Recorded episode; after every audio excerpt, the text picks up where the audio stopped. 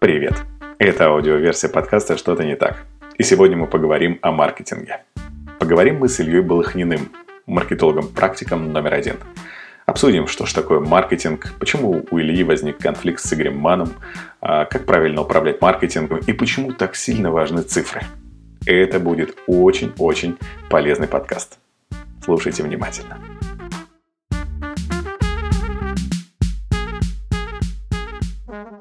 Привет! Это «Что-то не так». И сегодня мы поговорим о том, что же не так с маркетингом. Илья, привет. Привет. А, слушай, первый и, и самый странный, наверное, вопрос. У тебя а, в шапке профиля и в целом, когда тебя представляют на организациях, у тебя сказано, что ты а, маркетолог-практик номер один. Угу. Во-первых, мне кажется, что это тонкий троллинг с упоминанием цифр номер один. А второе, Почему ты решил так сильно и эгоистично отстроиться от всего рынка и добавил себе слово «практик»? Ну, это как раз по поводу того, что не так с маркетингом. Ну, то есть, как бы... И, по крайней мере, если посмотреть на рынок целиком, да, то мы увидим большое количество людей, которые разглагольствуют направо и налево о чем-нибудь. А, и хотя есть узкоспециализированные ребята, которые по каким-то вот нишевым темам, в общем, довольно неплохи, да, тем не менее, все, кто пытаются рассказывать про маркетинг в целом, они, как правило, достаточно плохи. Ну, вот так появилась приписка практика. А номер один, это на самом деле придумал кто-то из э, провайдеров. Ну, провайдеры мы с тобой знаем, для зрителей, наверное, надо уточнить. Провайдеры — это ребята, которые катают по регионам, ну, вот, ну, им, видимо, захотелось билетов побольше продать, а я не стал отказываться от такой прекрасной возможности, так вот и остался в народе. Первый вопрос, который мне, конечно, хочется начать. Слушай, ну, там все любят спекулировать и упоминать, что определение маркетинга несколько сотен, угу. и э, я сам люблю шутить на эту тему, что все, что нужно знать про маркетологов, это то, что они, мы не договорились в отношении ну, да. того, что угу. же такое маркетинг. И мне интересно очень сильно твое мнение. Что такое маркетинг? Ой, ну смотри, э, я бы, наверное, разделил. Да, то есть я вообще маркетинг обычно для клиентов определяю на трех уровнях. Я говорю, есть вот стратегический маркетинг, по сути, это вопрос, как мы будем прибыль дальше создавать. Есть тактический маркетинг, это вот классический маркетинг-микс, да, какие для этого нужны продукты, цен, там, клиенты и так далее и тому подобное.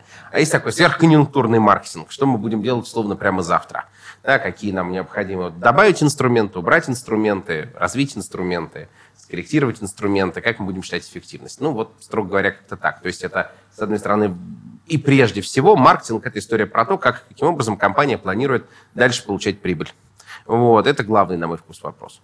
В чем ключевая проблема российского маркетинга?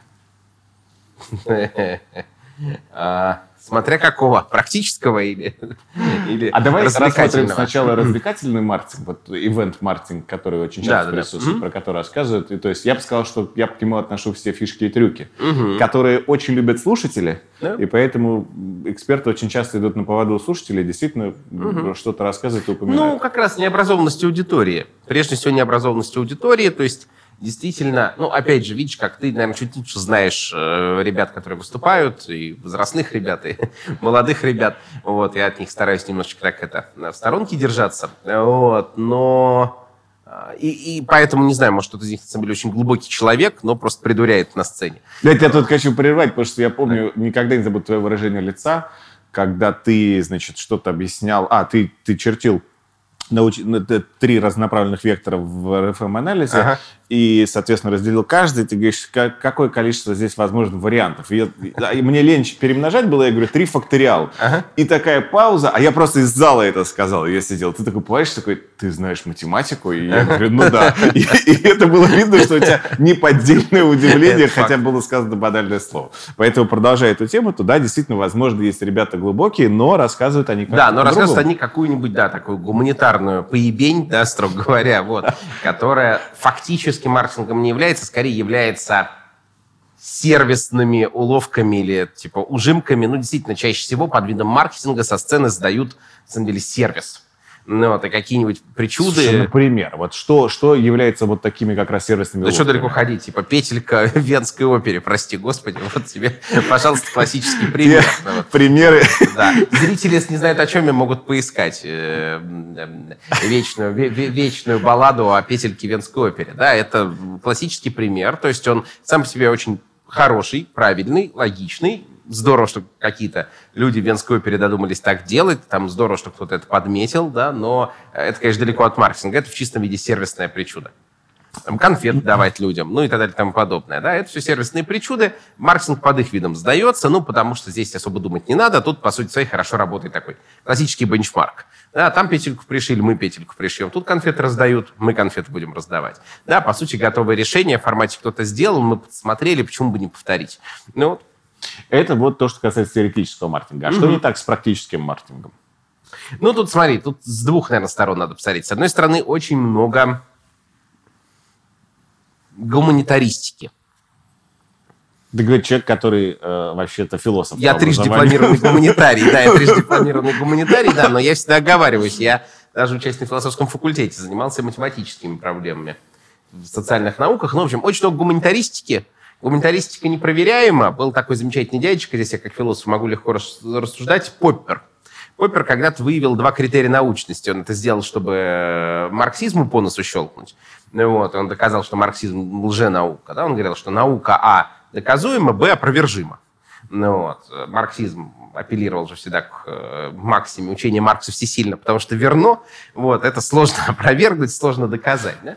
Вот. И то же самое на самом деле и с э, практическим маркетингом, который опирается на гуманитарные концепты. Их, а, сложно доказать, б, практически невозможно опровергнуть. Да, они вот такие со всех сторон как бы типа окопанные какой-то аргументацией в духе там ходят слухи, там британские ученые доказали, на 20 тысячах предыдущих проектов было так, и как бы фиг ты придерешься.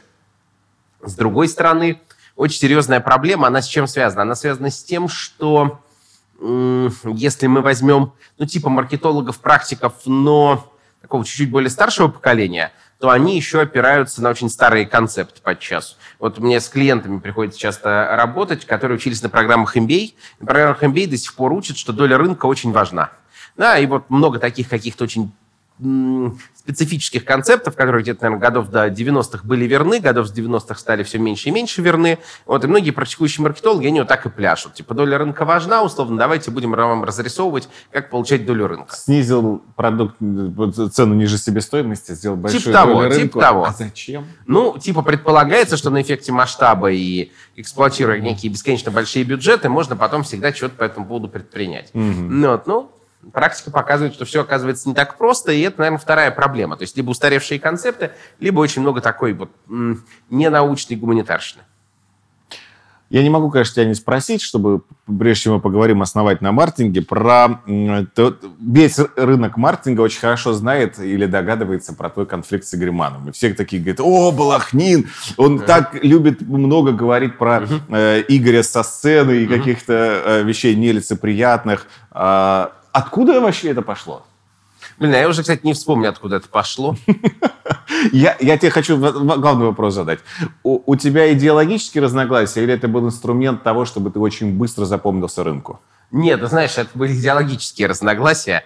А, вот. А потом, когда выяснил, что это почему-то рынку запоминается, это рынку, время... мне кажется, только это и запомнилось. Ну, может быть, да. Я какое-то время как бы вот эту вот историю и раскатывал. Нет, а вообще, на самом деле, Игорь Борисович оказался совершенно меняемым мужиком. То есть мы с ним э, как-то раз в аэропорту пересеклись. Вот, э, в Казани. Да, в Казани, Потому да. что он мне тоже сказал, что мы так хорошо поговорили. Да, да, да, я удивился в общем и целом, да. Вот. А, но методического конфликта это на самом деле не отменяет. Но сейчас уже на самом деле нет никакого методического конфликта, просто в силу того, что я, Вы наверное, совсем другим маркетингом уже занимаюсь. Вот, да, Игорь Борисович совсем другим маркетингом занимается, и нам особо нет по поводу чего спорить. Да, раньше, когда вот там, допустим, я там все больше про диджитал рассказывал, а Игорь Борисович все больше вот как раз про сервис, там вот были какие-то такие типа конфликты в формате типа диджитализация versus типа сервис. У вас даже были какие-то батлы Батлы, батлы были, да, да в было... Питере на диджитале. Три, три получается, три батла. было батла. И, да, ты во всех трех выиграл или, или в двух из трех? В двух из трех я выиграл, а в одном там так и не поняли, как замерять голосование, а. мерили аплодисментами. Вот, и в итоге ничего не было понятно, да. То есть не было явного внятного голосования. Понятное голосование было прошлом году на B2B базисе у Веселова, ага. ну, вот, которого мы с тобой знаем. Андрей Веселов прекрасно делает конференции по B2B маркетингу и продажам. Ну, вот, и там было прям нормальное голосование, то есть там было видно, условно, сколько процентов там проголосовало за, сколько процентов против. Ну, вот. А второй батл был как раз совершенно безумный. Он был посвящен типа дискуссии о передовых цифровых технологиях. Вот, это был совершенно скучный батл, я в нем выиграл, но никакого удовольствия не получил, потому что Игорь Борисович уж логично нечего было сказать. Вот, ну, как бы совсем не его тема, да, и он, ну, как-то, в общем, на мой взгляд, не очень комфортно себя чувствовал происходящим, я себя не очень комфортно чувствовал, вот, потому что я про диджитал технологии могу много рассуждать, а Игорь Борисович, как бы он все-таки такой больше про а, аналоговые офлайновые вещи и сервисы, вот поэтому я бы так сказал, что был один понятный батл с одним критерием, да, там я выиграл. А, ну все, я вопрос снят, потому что э, ты хорошо как раз это прояснил. А, возвращаемся к маркетингу. Слушай, вот если говорить совсем про компанию, которая только сум, сум, вот сомневается вообще заниматься маркетингом mm-hmm. или нет, есть чего начать? Зависит очень сильно на самом деле от того, на каком этапе развития она находится. Потому что маркетинг, он помимо того, что там бывает прикладной, неприкладной, гуманитарный, математический, он же еще очень разный для компаний в зависимости от того, на какой они стадии зрелости. Угу. Да, всем молодым компаниям им скорее нужно понять, а рынку вообще-то надо, не надо. Да, и там вот есть всякие типа анализ жизнеспособности, анализ спроса, бла-бла-бла. Да, для компаний, которые больше про то, что вот это, ну, я не знаю, там, если, ну, наверняка среди слушателей есть владельцы компании, они, может быть, сейчас такой стадии, может, проходили через нее, когда вот продавай все, что плохо лежит, да, а то, что вот это как один называет давай-давай, да, им, очевидно, нужен маркетинг очень жестко ориентированный на эти пресловутые лиды, да, то есть лиды, лиды, лиды, лиды да, там, каким-то компаниям еще чуть-чуть повзрослее, им скорее нужна правильная четкая выстроенность, распланированность, возможности контроля и так далее. Да, там, еще более зрелым компаниям нужен скорее системный маркетинг, ориентированный, нужны какие-то такие микроулучшения, которые приводят к большим результатам. Поэтому а, если у компании вообще никогда не было маркетинга, а на самом деле даже очень зрелых компаний подчас его не Нет. бывает. Да, они могут там всю жизнь отшарашить на, условно, продажах или там на каких-нибудь очень приватных соглашениях, где-нибудь в бане, ну, да. условно, достигнутых. Вот, рынок, ландшафт меняется, и здесь, конечно, надо царить на э, цикл, э, на, на, на стадию цикла развития. Слушай, а вот тут вопрос важный от компании, который ты наверняка тоже слышишь, что маркетологов в целом воспринимают как дармоедов. И что говорят, mm-hmm. что продажи нам генерят деньги, а маркетологи это хрен знает кто. Mm-hmm. Твое мнение на этот счет? Ты знаешь, если честно, я такого мнения давно не слышал. Ну, нет, в некоторых компаниях реально, конечно, маркетологи дармоеды, но здесь же, видишь, опять же, вопрос того, что от маркетологов ожидать. А, Многие собственники там... думают, что маркетинг равно реклама. Все еще. Ну да, да, да, да, да. Но это просто уже как бы отдельная операция сознания, с ней я даже не знаю, что делать. Там, я не знаю, идти, что учить, читать, там, whatever. Ну вот. А так вообще, на самом деле, все чаще мы сталкиваемся с тем, что к маркетингу относится, на мой взгляд, как к нему и следует относиться, то есть к людям, которые должны обеспечивать аналитическую поддержку в принятии решений. Да, то есть... Аналитическая поддержка принятия да, решений. Да, аналитическая поддержка принятия решений, да. То есть вот есть у меня какой-нибудь сложный выбор, типа туда двинуться, сюда двинуться или вот туда двинуться. И мне нужно, чтобы мне, ну, мне как владельцу нужно, чтобы кто-то сказал, а если мы двинемся сюда, что с нами произойдет сюда, что с нами произойдет, почему сюда вообще двигаться не надо, какие возможности я еще, в принципе, не увидел. Да, и это вот как бы сильно более адекватный подход к тому, на мой взгляд, как надо на маркетинг смотреть и на задачи маркетинга. Сейчас очень модно стало заниматься брендингом. Угу. Шу. Да, кто? Кто, кто занялся? Нет, я имею в виду не с консалтинговых услуг, а именно с точки зрения того, что запросы у рынка, что мы хотим построить свой бренд. Мы Ой, хотим слушай. вывести красивый бренд. Не, ну бывает прочее. такое, да, но это же, видишь, это же продиктовано этими всякими там буйными сумасшедшими, там, типа, трансформатор, там, вот эта вся э, шобла-ёбла, типа, там, вот эти всякие бизнес-молодость, там, что угодно, то, что называется, тоталитарные секты, да, и э, э, тут же история какая – да, тут даже, а, а, опять же, не знаком лично с Портнягиным, там, знаком лично с ребятами из БМ, они все нормальные ребята, да, просто понятно, что у них есть задача нагнать какую-то массу народу, приходит какой-то просто, ну, мягко говоря, набор хомяков, и какие-то из этих хомяков выруливают, какие из этих хомяков не очень выруливают, но, тем не менее, что действительно ребят неплохо делают, они учат делать э, какие-то первые деньги. Эти первые деньги сразу хочется куда-то деть, чтобы денег стало больше, да, и постоянно стучатся какие-то буйные сумасшедшие, типа мой новый бренд ручной косметики, значит, помогите, значит, его создать. Ну, это обычно вызывает такое, как бы, легкое смятение, вот, шок, стресс, неудовольствие. Вот. А, кстати, вот что мы на самом деле видим, например, стороны больших компаний, сейчас очень большой запрос на бренд работодателя. Вот где реальный пипец – это на рынке труда. Вот, никто нигде не хочет работать, все хотят быть там фуд-фотографами, там, инстаблогерами, там, я не знаю, еще кем-нибудь. Вот, и это, конечно, большая катастрофа на производственных предприятиях, в ритейле. А, очень, много, очень многим компаниям стали нужны айтишники, айтишники хотят работать или на себя, или в больших IT-компаниях, да, для них даже поход в условный, не знаю, Сбербанк, несмотря на очень хороший коммуникационный пакет, воспринимается как профессиональный даунгрейд, и вот эту задачу действительно приходится решать. Да, вот, вот бренд работодателя — это такая, конечно, очень актуальная история. А, а как вообще построить бренд работодателя? Ой, ну это если так совсем по шагам, то тут, смотри, тут очень сильно зависит, на самом деле, от того, на кого строим.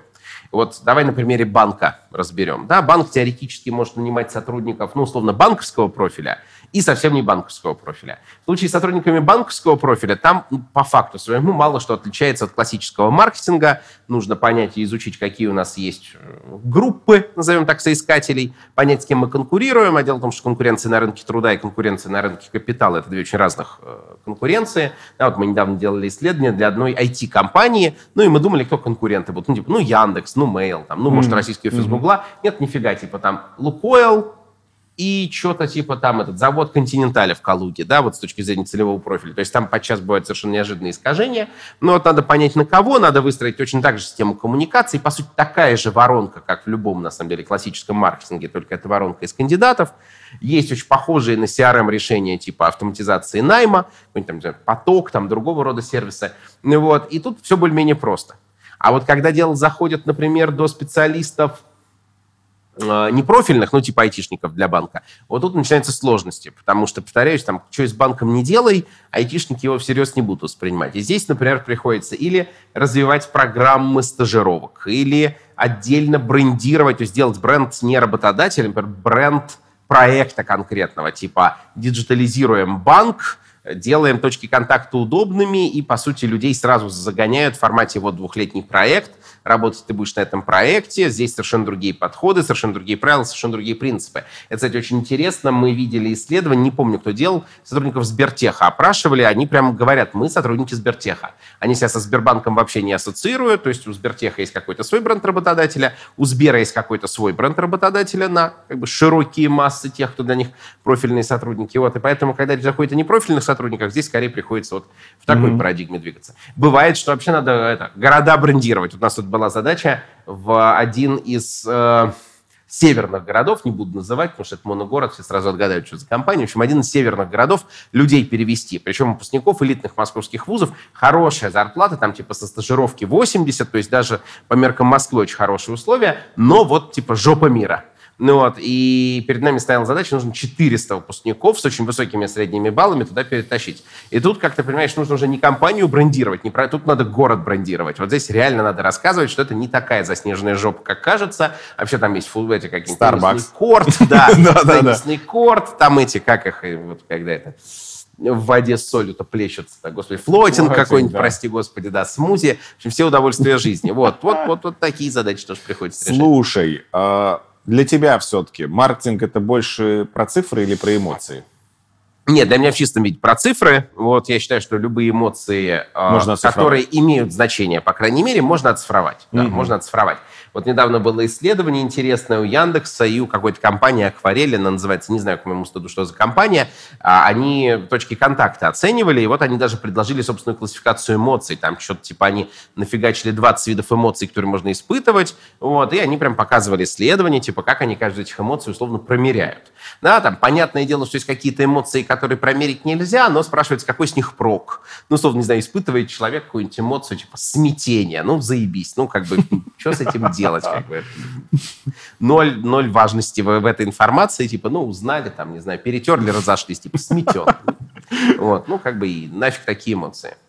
А, но при этом ты со смятением я как раз представил, как живо это происходит. Потому что дальше маркетологи делают какой-нибудь вывод, что типа надо его поднаправить, значит, надо его все-таки заставить испытать Ну, типа того, да, типа того, типа Месси, да, как это называется, типа Месси эмоции, ну да, там есть всякие типа соци... эти, социального проектирования, да, надж, так называемые технологии. Да, да. Типа там подталкивание локтем, да. Вот Нейромаркетинг.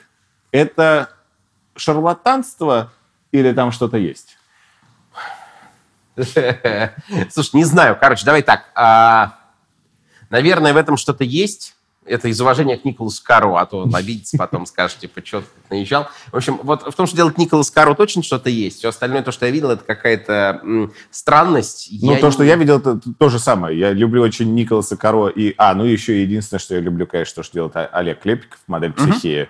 Это вот все. Все остальное, что я видел на рынке, это Ну, я видел то, что делает психея. не- тоже есть сомнения. Да, да, на мой взгляд, там интеллектуально мертвых либо хорошо, либо никак. На мой взгляд, это совершенно никуда.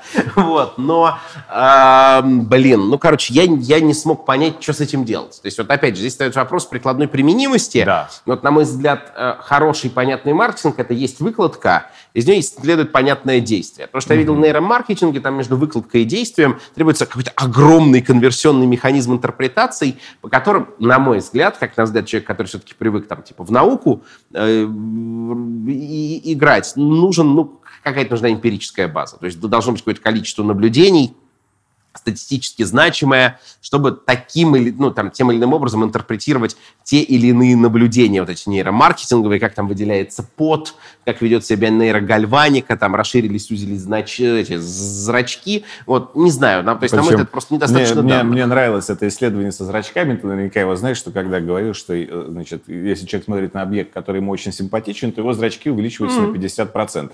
Если человек смотрит на объект, который ему не симпатичен, зрачки увеличиваются на 46%. Мгм, То да, есть эти да. 4%, которые реально являются погрешностью в рамках доверительного интервала, и ты такой, ему понравилось или нет? Ну, то есть да. смятение.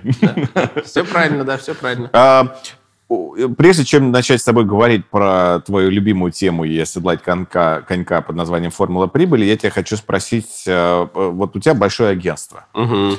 К вам в агентство, сколько у тебя сейчас человек работает? Ну, типа 60-65 где-то плюс-минус. так. Офигеть, то есть это вообще круто. А, и с какими запросами вам чаще всего приходят клиенты вообще изначально, и с каким они уходят в конце? Ну, смотри, здесь давай так, да- давай разделим вопрос на два. Как они это называют, что да, они да, имеют да, в виду? я вот это и Да, называют они это примерно так же, что в итоге и получают. Они снова говорят, типа, стратегию хотим. Да, вот хотим стратегию. Типа, запутались, не знаем, как дальше расти, или стоит какая-то непростая задача. Вот, типа, чувак пришел, говорит, у меня там, типа, X ресторанов, хочу X4 ресторанов. Да, соответственно, ну, супер, очень Отсюда хорошо. важный вопрос. Что вы у себя в компании называете стратегией? О, прекрасно, смотри. А дальше вот уже начинается предметная проработка, что клиент имеет в виду. И здесь могут быть совершенно разные вещи. Для кого-то стратегия, это скорее как раз стратегия роста. Ну, типа, где открывать точки, где не открывать точки. От чего зависит успех точки? Как там, не знаю, подойти к обучению персонала. Для кого-то это просто поиск подходов к тому, как в принципе дальше расти. Ну, то есть вот все, люди встали на плато, людям чего-то в силу амбиций хочется большего, а собственных сил не хватает. Для кого-то это реально бывает вопрос выживания. Ну, то есть был региональный игрок, прекрасно себя чувствовал, вошел федеральный игрок, стало очень плохо, да, надо что-то делать. Для кого-то это вопрос, э, например, более каких-то основательных решений. Да, там, я не знаю, собственник устал принимать участие в маркетинге непосредственно, э, передать нормальным образом какому-то вот наемному маркетологу он пока не может, потому что не понимает, куда, в принципе, компании стоит двигаться. Но вот бывает такое. Бывает, что хотят, типа, систему KPI. Бывает, что хотят аналитический дашборд на самом деле, да, и для них это ключевая история. Они говорят, хотим, чтобы все цифры были видны как на ладони. Там, я не знаю, что еще из интересненького, что прям совсем по-другому. Отсюда, Ну- пока ты вот думаешь, вот вопрос. Тебе не кажется, что очень большой разрыв становится между компаниями, которые... Крупные компании, которые занимаются маркетингом, и, условно говоря, малым бизнесом? То есть, что то, что...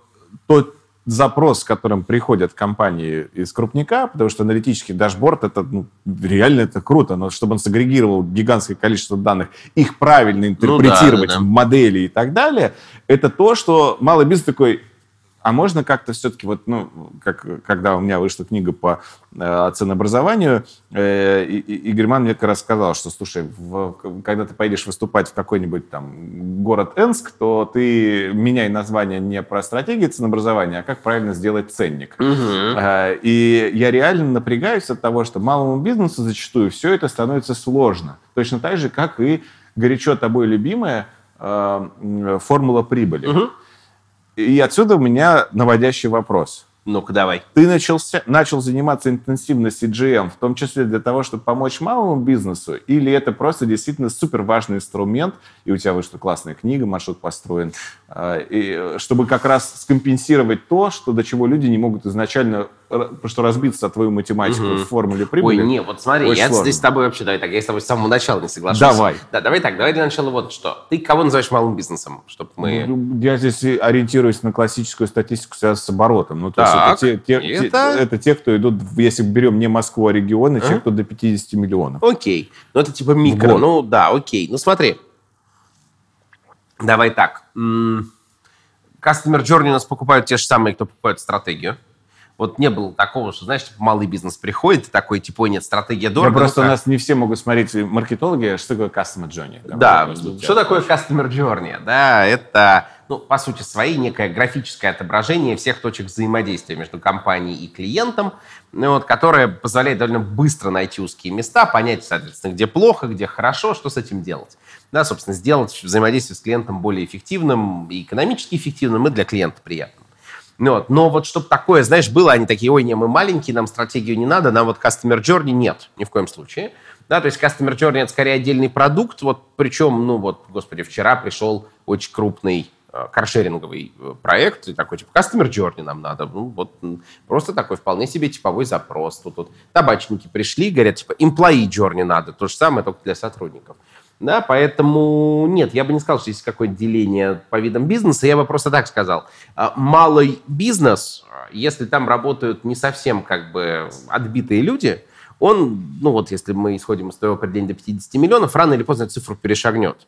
Да, да, на том уровне, вот, типа до 50 миллионов, ему просто ничего особо на самом деле от внешних консультантов не надо. Там бывает, мне пишут ребята, типа, хотим почасовую консультацию. Я говорю, ну, типа, окей, да, если хотите, можем повстречаться, пообщаться. Вот сейчас у меня и у коллеги моего есть такие ребята, они там кофе занимаются, они говорят, типа, стратегию мы никак не можем себе позволить, а там, типа, 25 тысяч час можем позволить. Я говорю, ну, все, и отлично, и давайте, типа, вот там распишем на 4 месяца, и там по мере ваших скорбных сил давайте присоединяйтесь, будем с удовольствием помогать. Ну Вот. Но нет, Customer Journey это такой совершенно нормальный продукт. Я бы сказал, консалтинг нужен не малому или крупному бизнесу. Консалтинг нужен, когда есть проблемы, э, инструментарий решения которых выше твоих текущих компетенций. Да, и у нас были ребята, ну, прям совсем стартаперы, которые где-то там, условно, наскребли, там, типа, там, э, 1900, там, тире миллион, пришли, говорят, вот мы запускаемся, нам надо разобраться, как это лучше сделать, чтобы там, может, нам вообще не надо запускаться, да, условно говоря. И точно такая же история работает с крупником, да, просто если как бы перед ребятами проблем, которые они пока не могут сами решить, иначе как в силу ленности не стоит, ну вот, соответственно, тут мы. А если стоит вопрос ленности, там всегда есть какой-нибудь как раз Аяс Шабудинов, бизнес-молодость, там вот можно пойти, там они скажут, там типа не сдавайся, можешь, там, да, там типа ебашь, там, да-да-да-да-да-да-да-да. И они что-то там, значит, присели как-то на эти рельсы мотивации, что-то повалили там, по крайней мере, делать, пилить. Тебя э, иногда слушатели обвиняют э, в том, что ты очень крутой, но ты недосягаемо умный. То есть, потому что Мгм. когда кто-то сидит в зале и такой, блин, вот что он сейчас вообще говорил? У меня не- небольшой бизнес, и мне все это сложно. Мгм. Вот если сейчас представить, что такую ввести специальную простую рубрику под названием «Маркетинг для...» Не хочется говорить чайников, но Мгм. маркетинг для э, немаркетологов. Что бы ты сказал сделать вот в приоритете маркетинг для немаркетологов так, чтобы это не было сложно? Потому что если сейчас скажешь, посчитайте формулу прибыли и составьте ее, все такие, come on. Да не, не, ладно, это не так сложно, как кажется. Да, конечно, А. да-да-да. Я знаю большое количество крупных бизнесов, которые себестоимость своего продукта не Нет, знают, факт, да. тем более, что ты долгое время специализировался в медицине, там, Там вообще не знать да. себестоимость услуги, да. Опустись до нас, да, до грешных. Да блин, ну смотри, все Портер написал, да, есть текущие конкуренты, есть новые игроки, есть поставщики, есть клиенты, есть субституты. Я бы начал с ответа на вопрос. Субституты это Товарозаменители. кто, я вот, да, товарозаменители. да, ага. Ну, типа, вот есть кофе, а есть энергетик. Есть кофе, а есть зарядка по утрам, да? Вот. И я бы начал с того, что просто понял, а как будут меняться все эти пять видов участников, как будет меняться их поведение. Клиенты, да, чего будут хотеть, да, прежде всего, там, опросами ли, исследования готовые читать, что, конечно, хуже. Маму спросить, что еще хуже, но тоже сойдет. Да, с точки зрения существующих конкурентов, по-хорошему надо, конечно, пытаться понять, как они будут менять цену, а для этого надо, конечно, ну хотя бы что-то понимать в том, откуда берется цена, да, и как она себя ведет, как они будут менять подходы к качеству. С точки зрения новых игроков, надо посмотреть, вообще легко на наш рынок войти, там, условно, ну, как на рынок стоматологии, да, в принципе, там есть великая серия э, этого мистера Бина, где он сам себе все зубы в итоге вылечил, да, вот там любой условно может с этим справиться. Или требуется какая-то специфическая компетенция, может быть, рынок защищен патентами, да, и так далее и тому подобное. И то же самое с субститутами, да, условно, куда будут двигаться те mm-hmm. товарищи, которые производят совсем другие продукты или услуги, но формально с нами конкурируют. И сам по себе ответ на этот вопрос, он позволяет ответить на очень важную историю, это на очень такой важный и фундаментальный вопрос, а куда будет мигрировать вот то место на рынке, где нам вообще можно бабок заработать в конце концов, да, потому что именно от того, как распределены вот усилия этих там пяти классов игроков, будет зависеть, компания прибыль сможет получать или не достанется ей нифига. Ну вот. А второй очень важный вопрос, такой и тоже из простецкого. Надо взвешенно понять, мы на каком рынке? Да, мы что вообще делаем, для кого делаем? Если мы на этом рынке первые, вторые или третьи, ну супер, значит продолжаем делать, желательно обороняйте позиции. А если мы не первые, не вторые, не третьи, там четвертые и хуже, ну, значит, надо что-то придумывать, искать какой-то чуточку более специфичный рынок, условно говоря, не шиваться. Да, вот это такие довольно простые вещи, там на самом деле за ними все равно лежит очень много всякой разной математики, да, но даже на уровне, ну, просто логического рассуждения, понимая вот эти два вопроса, уже можно, наверное, к чему-то прийти. Вот меня в последнее время напрягает, что э, ребята, молодые маркетологи, которые выходят работать в компанию, что они начинают все... Маркетинг воспринимает через призму Инстаграм. Ну, то есть, угу. что мы должны вести красивый Инстаграм. Да, Я да, сейчас да. утрированно, конечно же, говорю. Молодого маркетолога, пришедшему в компанию, вот 3-5 шагов. С чего ему начать, чтобы действительно заняться нормальным маркетингом? Ох ты ж. Ну, первое, собственно, как раз ответить на вопрос, откуда компания прибыль берет. То есть прибыль вообще откуда получается, да, условно, из наценки, из ретробонусов каких-то снизу, да, то есть четко понять, откуда бабки берутся. Э, второй вопрос – это понятие, как бизнес-процесс устроен, основной производственный процесс, в нем вообще в чем суть, где добавочная стоимость создается. А, третье, да, по-хорошему, нужно очень четко понять в отношении клиентов, да, чем клиенты довольны, чем недовольны, э, что хотели бы получать от нас, что мы им пока не можем предложить. Четвертое, это, конечно, надо изучить конкурентов, причем не только с точки зрения промо, у кого, условно, там круче Инстаграм, вот, а с точки зрения вообще всего, да, какие есть позиции в матрице товарной или в матрице услуг, которых у нас нет, ну и так далее. Вот. И, и, и, и пятое, это, конечно, вот уже немножко об этом говорил, надо понять, откуда эта компания цену берет. Да, как цена структурирована, от чего она реально зависит. Да, она там, там потолка снята в режиме безответственного консалтинга, или это все-таки хоть какой-то расчет. Пускай это даже расчет в формате издержки плюс норма прибыли, даже такой подход, он уже лучше, чем никакой. Ну вот, и надо очень четко понять, откуда это что взялось. Ну вот, ну и над этим уже дальше работать. Что тебя больше всего бесит в российском маркетинге? Кроме некоторых фамилий. Не, у меня фамилия... Шучу, шучу. Не, меня фамилия не бесит. Есть вообще такое? Да, я думаю, что нет, тебя много прям, есть. Но... Да нет, ну прям, да, да нет, ну смотри, я бы так сказал. Меня бесит э, большой объем расширительных трактовок. Ну вот, ну, или наоборот, суживающих. Ну, я, кстати, вот сегодня я был, у меня была встреча с клиентом в районе Арбата, потом я зашел в книжный магазин. Там книги на Арбате, реально стоит шкаф про маркетинг, половина стеллажа, это какая-нибудь лабуда, типа, как я сделала свой блог, вот, типа, что-то я при деньгах, я думаю, ну, кто-то такая хотя бы, что при деньгах. Вот, и там какая-то совершенно мудацкая история, типа, девочка какая-то, значит, уехала в Таиланд, кидает людей на слонах, типа, зарабатывает сотку в месяц, типа, я при деньгах. Ну, вот такая классическая история таких, как бы, типа, wannabe предпринимателей, которые пытаются еще чего-то кому-то рассказать. Это довольно прискорбно, но не сказать, что это бесит, потому что все больше людей, как кажется, начинают понимать, э, что за этим скрывается, да, на самом деле. Чем вы точно в агентстве из маркетинга не будете заниматься? Ну, это скорее от отраслей зависит. Ну, то есть мы точно не, не стали бы работать с MLM. У нас были прецеденты, к нам приходили эти пылесосы Кирби, вот, да, да, получили да, да. отказ. А мы, ну, в силу, наверное, даже не столько каких-то личностных убеждений, сколько в силу того, что это какой-то общепринятый для консалтинга подход, не стали бы работать с религиозными организациями, потому что у нас есть и религиозные сотрудники какие-то, и нерелигиозные сотрудники. Ну вот, тем не менее, с религиозными организациями не стали бы. На Западе, кстати, не стали бы еще со спортивными командами работать, вот если это знаменитый принцип, типа no sport, no religion. Да, да. Вот, у нас все-таки, наверное, скорее только религиозные организации. ну и какие-то прям, ну, заведомо прям ебланы. Ну, был у нас один такой бизнес-тренер, он, ну, как бизнес-тренер? Он тренер, он, типа, учит женщин быть успешными просто. Вот, Сейчас и... всем фамилия такая звучная прозвучала у каждого в голове. Но... Наверное, да, вот. И... А я про него ничего не знал. Я как бы, ну, думаю, ну, какой-то мужик, какой-то мужик. Ну, вообще, когда мужик учит женщин быть успешными, у меня много вопросов вообще к всему происходящему. То есть, на мой взгляд, какой-то просто Kingdom Come, просто все, все перевернулось. Ну, и у меня, значит, девочка, менеджер, я говорю, слушай, типа, Веруш, ну, сходи хоть посмотри, что там происходит.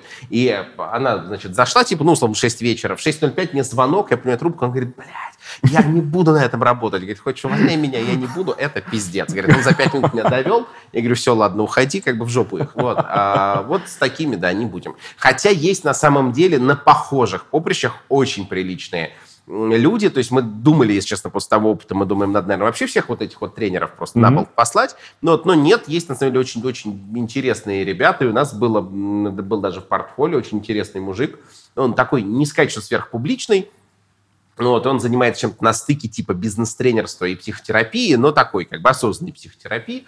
Ну, вот, и нормально вот мы с ним отработали. Сейчас работаем замечательной совершенно женщиной, она мой психотерапевт, а я по совместительству ее консультант по маркетингу. Тоже У тебя есть психотерапевт? Тан... конечно, конечно. Ну, а такая, все, все, все же руководители компаний больные. Вот, понимаешь, если бы я был э, просто там, как э, некоторые, в том числе, упомянуты сегодня товарищи, как бы спикером, я бы, наверное, был очень здоровым человеком. Вот, когда ты руководитель компании, конечно, постепенно кукухой съезжаешь. Когда я, кстати, стал стал очень э, меньше вот за последние полтора года выступать, и я сознательно это ограничил. Э, и, и, и я нашел психотерапевта. То есть я как раз подумал, надо конечно, выступал, слушай, ну, потому что как ты, пока ты выступаешь, у тебя же есть искажения. Ну, то есть там всем нравится, да, там, благо. Да. И ты, я что-то там умеем со сцены хорошо более-менее произносить, ты такой думаешь, ну, я заебись, да. А потом, когда меньше становится как бы этого эмоционального восторга и подпитки, да, тут внезапно сталкиваешься с суровой реальностью. Это уже как бы совсем другой расклад. Очень конечно. круто ты это сейчас прояснил. А, но прежде я тебе задам вопрос, несколько личных вопросов, и мне они очень любопытны. Я тебя Давай. хочу спросить, слушай, прежде чем их задать уже, я хочу тебя понять все-таки с той точки зрения, а, не натягиваешь ли ты маркетинг а, до размеров, как вот классическая метафора с э, презерватив до, до дирижабля. То есть потому что когда я обожаю, я честно, мне не просто тебя интервьюировать, потому что э, я твой фанат. И я каждый раз сталкиваюсь с твоим, реально, честно тебе в этом сознаюсь. Опасно. опасно. Сталкиваюсь, сталкиваясь с тем, что новым каким-то инструментом, который mm-hmm. ты расскажешь, и такой, господи, как это круто, mm-hmm. как это здорово.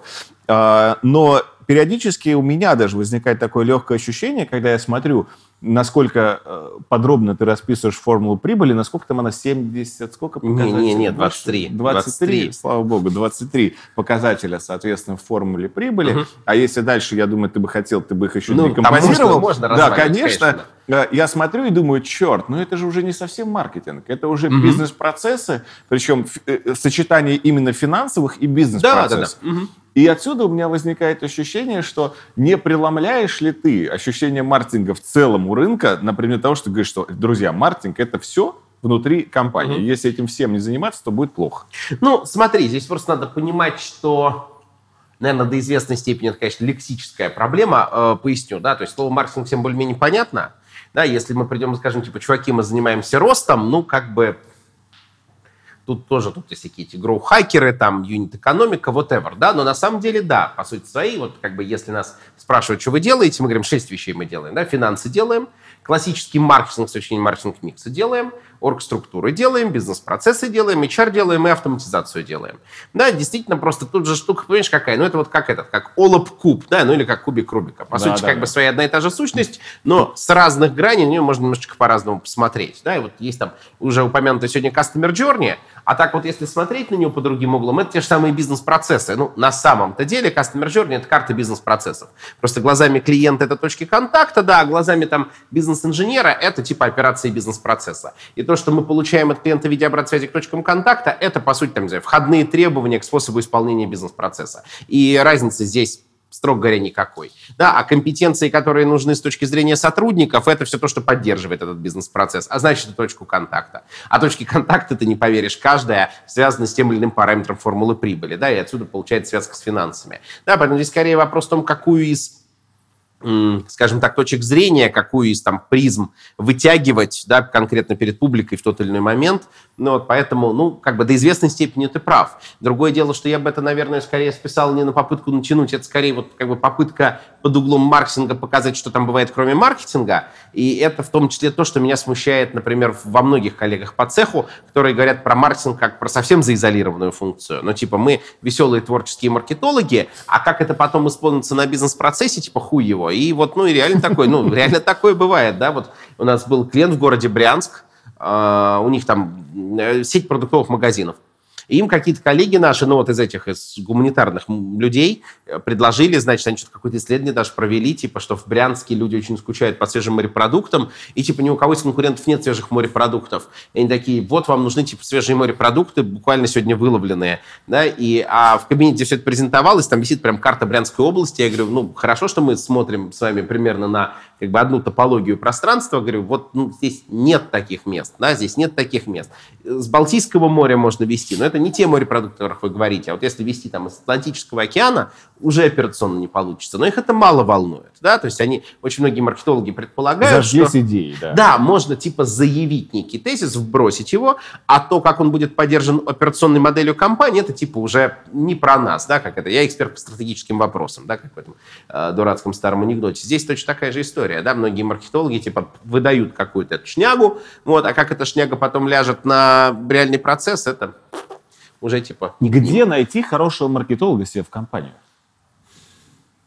Смотри, что за компания, опять же. Ну, то есть, смотри, здесь я бы даже так сказал. Есть всегда извечный вопрос. Угу. А, можно ли научиться маркетингу, ну, типа в ВУЗе, например? Ну, нет, конечно, нельзя. Можно ли научиться маркетингу на условных программах MBA руководителю с точки зрения контроля маркетолога? Можно. Да, а реальному исполнению маркетинга нет, Нет, конечно, да. Но вот, и здесь стоит вопрос, а, а кто хороший маркетолог? Да, вот по моему опыту в компаниях с узкоспециальными какими-то вопросами, лучший маркетолог это на самом деле тот, кто с продуктом был плотно связан, типа инженер, да, которого как-то там поднатаскали, он хорошо знает продукт, он, значит, вот повалил делать. В компаниях э, массового сегмента,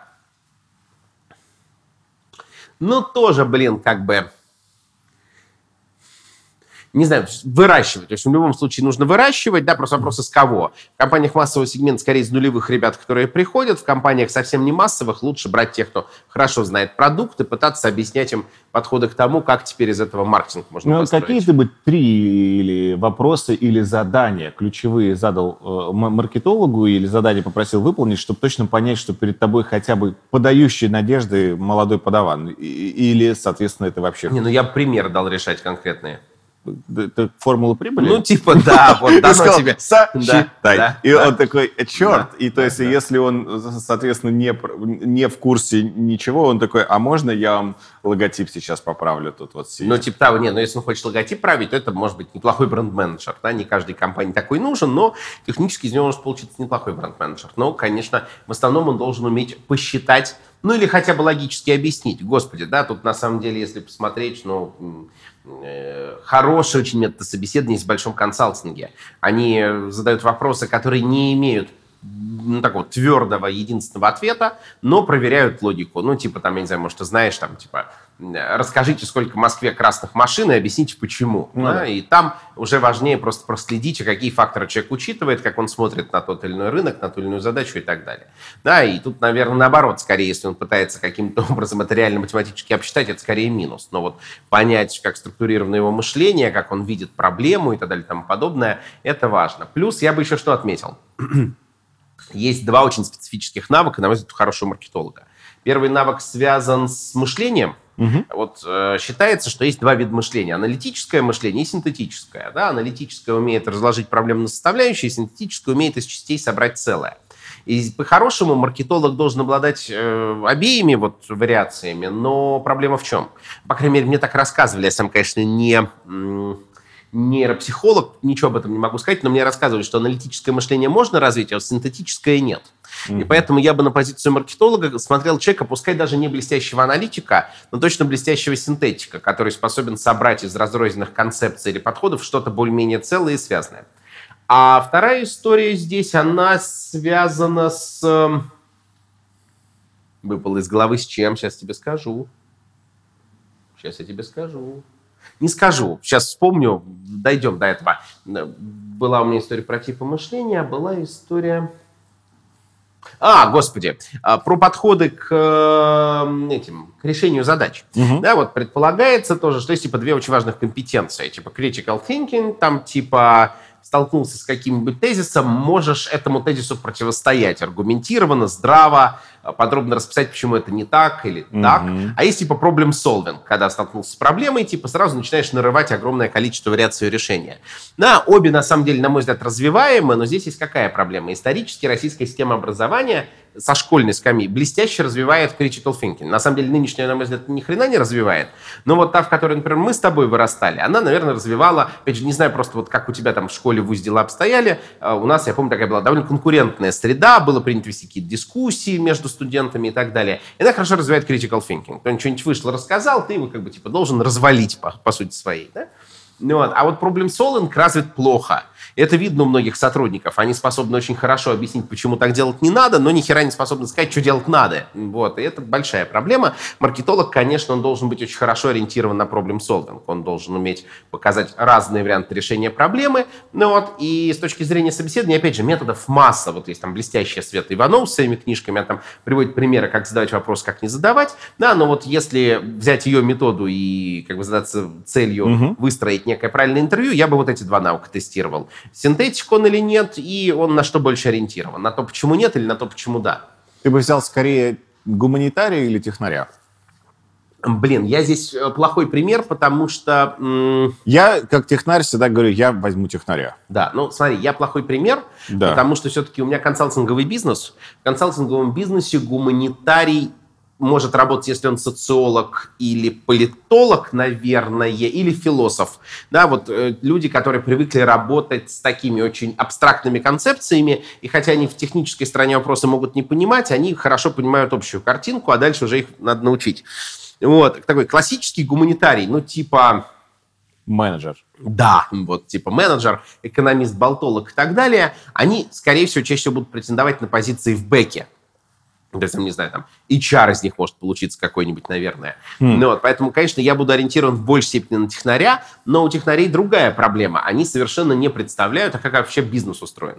Вот у нас есть там мальчик, он блестящий технарь, он там, ему сколько, типа, 21, по-моему, еще нет. Ему 20 лет, 20 лет он приходит на собеседование и говорит, я знаю 13 языков программирования. И говорю, я столько не знаю, что есть, да, я там знаю, там, типа, Паскаль, вот, э, да, там, C-Sharp, и еще там... детства, да. Да, да, да, и еще там, да, и еще там какие-то, типа, там, N, R, и так далее, кто-нибудь там питон управляется Python, ну, или да. еще что-нибудь, да. Ну, ну, да. типа, ну, ну, там, ну, 7 я знаю, да, он, ему, типа, 19 или 20, он знает 13, да, и там что-то какой-то там невъебенный чемпион России по программированию среди школьников, вот. Круто. И он хорошо программирует, быстро, четко и так далее, но когда ты ему... Ему нужна задача. Да, ему нужно очень четкое да. ТЗ, да, потому что ты спрашиваешь, а вот это здесь зачем? Он такой, ну, типа, я хер да. его, я посмотрел ну, на образец вот там, типа, там было так, я здесь воспроизвел, я такой, ну, здесь же совсем другой бизнес-процесс, бесполезно. Вот, наверное, это со временем, конечно, тоже в нем выкристаллизуется, но здесь надо быть готовым к тому и, наверное, понимать для себя, а чему легче научить. Да, то есть тем, кому легко научить тому, что такой бизнес, как он работает, конечно, технаря. А тем, кому это сложно дается, или кто сам пока в этом ни хрена не разобрался, ну, здесь не знаю, здесь надо, наверное, это в могилу лечь, ну, или сначала разобраться самому, а потом уже нанимать. А ты ведешься на маркетинговые уловки? Да. Конечно. Но знаешь как, э, я... Ну, блин, вот видишь, как я этот же социопат, вот, я вообще очень мало взаимодействую с внешним миром, он мне не очень интересен, вот, э, но у меня есть, ну, некие такие, как бы, любимые виды продуктов и услуг. Да, я вот очень люблю все, что касается бумаги, всякие блокноты, я очень люблю пищи и принадлежности, я люблю табак, я люблю там чай, кофе. Вот, и воду люблю, э, кальяны люблю, но с кальянами сложнее. Вот я не разбираюсь в видах табака, просто где сделали хороший, туда и продолжаю ходить. А вот, например, если как бы я начал взаимодействовать, ну, не знаю, с компанией, которая продает какие-нибудь блокноты, да, меня очень легко в этом смысле То там, есть ты Малискин прекрасно понимаешь, что... Ты... Да, я, да, я хорошо понимаю, что, да, там история про что в нем малевал Ван Гог или писал Набоков. А при этом они зарегистрированы в 2003 году. Да, да, да, мне в этом смысле, соответственно, как бы по боку, ну, малевал и малевал, как как бы писал и писал, там я не ценитель живописи, и совсем не люблю Набокова, ну, вот, но типа приятно, да, вот типа nice. Ну, вот, а, ручки, да, здесь я прям изучаю, там Паркер, который еще лучше адаптируется по твою манеру письма за счет там гибкого шарнира, ну, вот супруга мне говорит, да ты типа ёбу дал, там, какой там гибкий шарнир, нахрен он тебе нужен, я говорю, да ты чё, ты просто не понимаешь, как устает рука, вот, но как бы такие масс-маркетовые штуки, ну, наверное, скорее нет, я просто с ними редко взаимодействую. Слушай, а какой ты дома? Во-первых. Да, блин, это надо Бываешь ли ты я дома? бываю дома, конечно. Я там сплю. Я там мне кажется, сплю. что я ты что там делаешь- ночевать. Да, что ты и то редко, потому что много путешествуешь по стране. Не, я много путешествую, да, но ты знаешь, как я где-то, наверное, месяцев 7-8 назад, э, с одной стороны, внезапно стал чувствовать, что все-таки я чуть-чуть постарел, да, вот мне там стукнуло 32, и я такой, типа, блядь, что-то как-то... все заплакали, Да, просто да, да, смотря. Да, да, да, Я такой, что-то типа, бля, как-то сложнее стало то, что раньше очень легко давалось. Прям стало неприятно. Дай То есть, пять. Да, да, да. То есть Ровно раньше, то же да, самое. раньше я мог типа 4 часа в сутки спать, Да. без выходных работать, то есть 7 дней в неделю. Там на работу в 9 пришел, в 2 ночи ушел, типа домой пришел, сериальчик еще врубил. Ну вот потому что сотрудников потроллил, что ж вы, сволочи, не смотрите сериальчик, они такие, ты тварь, когда успеваешь, вот ты такой, да на самом деле нормально. 4 часа поспал и снова бодренько двинулся. Сейчас нет, я стал спать по 7 часов. Вот, прям, ну, стараюсь, по крайней мере. Ну Вот, и я начал бывать дома по воскресеньям. Вот. Не всегда, но большую часть воскресенья я стараюсь проводить дома. Да, то есть все-таки консалтинг сам по себе в любом случае очень требователен, ну, требователен, конечно, ко времени, то есть по субботам все равно рабочий день. Ну Вот, но по, по воскресеньям стараюсь бывать дома. Ты а, требователен... У тебя э, один или два ребенка? Один, один. Ты требователен к ребенку? С позиции чего? С Смотря. позиции интеллекта. Ой, слушай, я не то что требователен, он сам скорее требователен ко мне с позиции интеллекта. Ну, ему сейчас чуть меньше шести, скоро будет шесть. Вот, и... Ну, он любит в основном всякие интеллектуальные игры. То есть он, он выучил все столицы стран мира и вот, типа, там заставляет меня вспоминать. Я, когда сам в школе учился, очень любил знать столицы и флаги, и он вот там, типа, проверяет. Всегда очень удивляется, когда папа помнит, потому что никто больше ни- нифига не помнит. Там Столица Ботсвана, я там что-то там в голове повспоминал с минуту, выдал, он такой, да. Вот, ну, вот, вот ему такое добро нравится. Там, типа, вот страны мира, флаги, там, станции метро, какие-то такие штуковины. Он в этом смысле сам, сам для себя лучший цензор. Он, кстати, мы, заставил меня рассказать ему, что такое факториалы. Вот, теперь он Это в, в этом возрасте. да, он знает, что такое факториалы, и математика — это единственная дисциплина, с которой он в детском садике убегает. Ну, то есть у них там есть какой-то счет, он научился считать в столбик, делить, умножать, складывать. Вот мы с ним изучили факториалы, и он не впечатлила таблицу умножения совсем. Он сказал, типа, «Пф, неинтересно. Очевидно. Вот, да-да-да, но факториалы его вот заинтриговали. Он потребовал, чтобы я ему объяснил, как считать, вот, э, и с математики он уходит. Ну, вот, постоянно такой, типа, «Пф, неинтересно мне с вами. Ну, вот, что-то там сидит, играет в машинке. Вот, ну, Слушай, как ты отдыхаешь? То есть у тебя есть какие-то хобби или что-то, А. чтобы переключать мозг? Футбол. Это то, что я вот прям очень люблю. И смотреть люблю, и играть люблю. Вот. а, Еще вот знаешь как, ну видишь, у меня просто, у меня работа и не работа очень плотно срощенная. Да, ну то есть вот что у нас там типа по времени, да, там типа 6 около. Вот, вот у меня сегодня в 8 встреча будет, начнется последняя. В 9 словно она кончится, и после 9 у нас начинается такой Кальян сотрудниками. да, кальян с Я сотрудниками. приезжал несколько да, раз Да, да, кальян на кальян сотрудниками. Да, сотрудниками. кальян сотрудниками – это такая получиловая история. То есть, с одной стороны, не сказать, что мы там, там типа, как эти заебавшиеся что-то там, типа, пишем. Вот, но мы, мы обсуждаем деловые вопросы. Опять же, я очень не люблю обсуждать не деловые вопросы.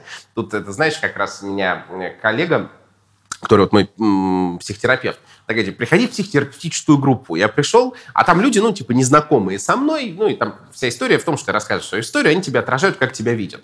Как бы очень полезная Я практика. как, как часто ты слышал слово «умный мудак», но да. Не, не, не, не, не, кстати, нет, ничего. Мне сказали, что очень позитивно, я очень обрадовался. Вот, да, да, да, да, да. Вот, но они типа говорят, а вот вам не кажется, что вы что-то в жизни упускаете? Я говорю, в целом вообще нет. Я пытался как себе представить, что я там упускаю, вот не смог найти. Ну, то есть я понимаю, что есть много всего там. Вот это мой внутренний вопрос к тебе. Да, да, да. Вот ты знаешь, я как бы понимаю, что за пределами работы есть много всякого разного, но когда я пытаюсь подумать о том, не упускаю ли я там что-то, вот не могу. Ну, то есть, не, я хожу как бы на фильмы, которые мне нравятся. Дома я очень люблю сериалы. Вот, э, смотрю очень охотно. Сейчас вот смотрю «Чужака», не знаю, смотришь, не смотришь? Да, смотрю. Вот, очень... Что-то подсдуваться начал. Вот к той серии, которую я сейчас досмотрел, А. там шестая или седьмая, Ага, не ага, помню. ага. Что-то стал подсдуваться. Ну, там это, как сказать, саспенс пропал, вот, да. Но, тем не менее, это не отменяет того, что как бы очень достойный сериал, очень интересный. Я люблю сериалы, много их смотрю. Ну, вот. Книги читаю, но, опять же, книги в основном деловые. То есть у меня есть еще с детства увлечение фэнтези, я читаю какие-то такие наиболее важных фэнтезийных авторов, они что-то выпускают, вот, но по большей части меня интересует бизнес-литература, и в целом мне просто очень интересен бизнес, да, то есть мне в этом смысле повезло, ну, вот, то есть именно в силу того, что я как бы не только на, под маркетинговым углом смотрю, а под разными, Мгм. да, я могу там пролезть в любую компанию и очень много всего интересного натаскать, да, и понять там, э, увидеть, как это у них устроено, какие какие-то интересные остроумные алгоритмы применены. И вот мы с ребятами любим там сидеть, обсуждать, а, ну и работу в том числе, да, то есть поскольку компании все равно надо как-то управлять, это все там плюс-минус стоит применять еще и на практике.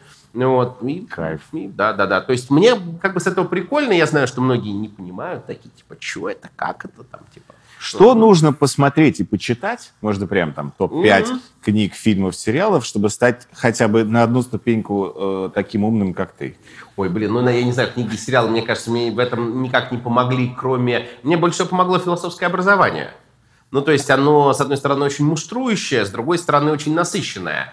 Ну, я вчера как раз мы с ребятами вспоминали вузы, Поскольку у меня в основном технари, у них философия была типа один семестр, два семестра. Да, так, я говорю, а понимаете, да. чуваки, говорю, у меня за 5 лет, то есть за 10 семестров было не то, что там типа 11 семестров, у меня было 11 предметов с названием философия. Да, и они там шли параллельно. Социальная философия, философская антропология, э, философия этики, политическая философия, история зарубежных философских учений, там лю- любая просто фиготень, и по каждой ты должен там примерно за недельку там прочитать томик кого-нибудь.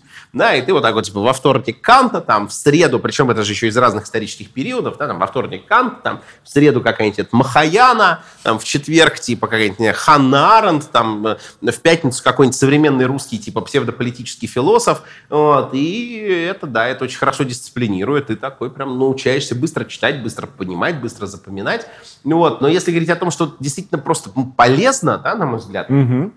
из книг. Э, Итак, мне очень нравится, вот если брать маркетинг, да, мне очень нравится Адриан Сливоцкий. Вот, я не знаю, читал, не читал. э, Вот, очень крутой дядька, прям очень мне нравится то, что он делает. Мне очень нравится Клейтон Кристенсен, он, к сожалению, умер буквально недавно совсем. Вот, мне очень нравится, ну, это не совсем бизнес-литература, но тем не менее, мне очень нравится Айн Рэнд, одна из моих любимых писательниц. Вот, э, мне очень нравится Гарри Поттер. Я всем всегда советую Гарри Поттера. Я вообще всегда говорю, у меня есть такая присказка, сотрудники не всегда ее понимают, что «Атлант расправил плечи» — это опус Магнум Айн Рэнд, и «Гарри Поттер» — это, на самом деле, одна и та же книга, просто написанная под разными углами, немножко в разных как бы, сеттингах. Тут волшебники, там Это правда. железнодорожники, да, но, по сути, разницы между ними никакой.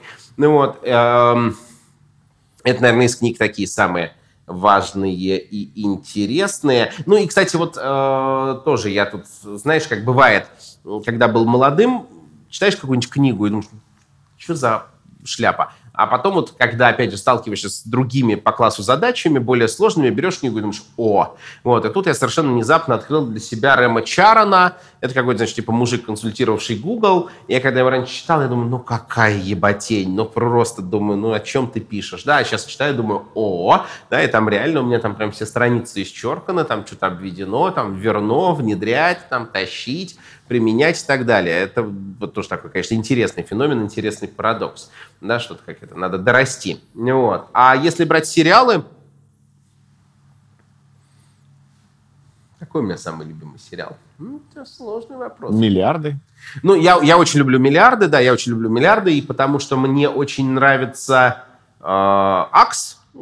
Если зрители не смотрели «Миллиарды», посмотрите, шикарный сериал. Ну Вот. а, при этом мне очень нравится сама экспозиция, потому что нету ни заведомо хороших, ни заведомо плохих персонажей. Да, Ну, да, да. время вот в инверсии, мне да, очень да. не нравится эта э, лысая девица, Да. как ее там, Аналитик, да. Да, Тейлор. да, да, да, Тейлор Мейсон, да, да, да, я считаю, что она редчайшая сука, но как бы в остальном все там более-менее такие, как бы, нейтральные чуваки, это интересный контекст, за ним интересно смотреть. Да, мне очень нравятся «Миллиарды», мне очень нравился «Сьюз», пока он не сдулся, вот, э, ну, «Игра престолов»-то понятно, само собой. Ведьмака я посмотрел, я безумный фанат Ведьмака как книги, я прям зачитывал в свое время, думаю, господи. Вот. Э, сериал, конечно, не такой интересный, но тем не менее. Вот, вот очень мне понравился настоящий детектив, ну или честный детектив, да, да. кто как называет, да, вот такой я люблю. Из узкоспециальных сериалов, которые, наверное, э, иначе как по случайности посмотреть нельзя, мне очень понравился этот э, мост. Э, ты наверняка смотрел, сколько тоже сериалы любишь, но вот так вот для тех, кто не является там совершенно отъехавшими Речь фанатами. о скандинавском масте, да, я уточняю, масте. не российская. Да, есть российская да, да. пересъемка, как, кстати, есть какие-то российские пересъемка Родины. Да, ну, да. да ну, в, в случае с Родиной, хотя она, наверное, очень классная, я устал что-то на третьем сезоне, первые два мне безумно нравились, но я очень устал ну, вот, от этой Родины. И вот сейчас, кстати, я смотрю, как ни парадоксально, очень достойный сериал «Триггер», российский сериал, вот, похож на вменяемый, как ни парадоксально. Да, я слышал много хороших отзывов, еще не смотрел. Да, да, да, да, да. А еще мне очень понравился этот мелодрама. Вот. Там много матерятся, как теперь и у тебя, ввиду меня. Ну и в целом как бы ну, затейливая экспозиция. У меня к тебе последний вопрос. Mm-hmm. Скажи, пожалуйста, часто ли ты в своей жизни можешь пойти на компромиссы? Потому что ты производишь впечатление человека, который не будет говорить на белое, что, ну, бог с ним, ладно, сегодня mm-hmm. можно сказать, что это черное. Ты производишь впечатление человека, который будет рубить правду матку всегда, и если видеть шарлатана на сцене Э, или шарлатанскую книгу, будет угу. ее всегда так называть. Не, ну смотри, я бы так сказал. Здесь, наверное, важно тоже разделять рабочее и личное. В личных вопросах я достаточно бескомпромиссный человек, да, то есть, ну вот, например, вопросах, там, не знаю, взаимоотношений с сотрудниками, да, там бывает, что сотрудник начинает какую-нибудь затейливую игру, да, я здесь достаточно бескомпромиссен. А, когда в вопросах бизнеса а, нет дополнительных оговорок со стороны там, каких-то моих визави, я тоже обычно без компромисса. Ну, вот перед тем, как мы с тобой уселись, помнишь, я тебя спросил, типа, а матом можно ругаться? В принципе, мне свойственно по жизни ругаться матом, и я бы скорее предпочел ругаться матом, но понятно, что, ну, знаешь, бывает, на какую-нибудь конференцию приезжаешь, тебя подходит и говорит, а вы не могли, пожалуйста, без мата? Я говорю, в принципе, очень легко, они же так об этом просят, как будто просят, там, я не знаю, там, благословить их на что-нибудь э, непотребное, а потом еще подходит и говорит, спасибо большое, что было без мата. Я говорю, знаете, в принципе, без проблем, да, мне достаточно несложно без мата выражаться, легко с матом и так далее. Ну вот. А бывает такое, что, ну, бывает, что организатор мероприятия, он предвидит, что меня кто-нибудь очень сильно смутит, да, и он такой, вы, если можно, там как-нибудь мягко критикуйте или не критикуйте, или там вот такие темы не поднимайте. Ну, здесь как бы мне не сложно. Я говорю, ну да, хорошо, окей, просто типа обойдем по касательной. Да. Вот, если стало вопрос прозвучит, ну, наверное, я что-то по этому поводу отвечу, да. Если как бы темы не коснемся, ну, хрен бы с ней. А маркетинг – это дисциплина, сотканная из компромиссов или нет? Знаешь, маркетинг для меня дисциплина, сотканная из решений, а должны ли решения быть э, Компромисс. компромиссными или бескомпромиссными? О, я бы так сказал. Хороший маркетинг, хороший маркетинг, а, по идее, должен так выстраивать стратегию компании, чтобы на компромиссы идти не приходилось. Ну, вот. а, в этом, это не, не делает маркетинг бескомпромиссной дисциплиной, это делает маркетинг дисциплиной, которая все-таки ну, должна добиваться какого-то внеконкурентного состояния, потому что во внеконкурентном состоянии пофиг, бескомпромиссный да. ты или компромиссный. Вот. Но бывает такое, что, конечно, на компромиссы идти э, приходится. Другое дело, что маркетинг в таком случае, по крайней мере, должен показать цену компромисса.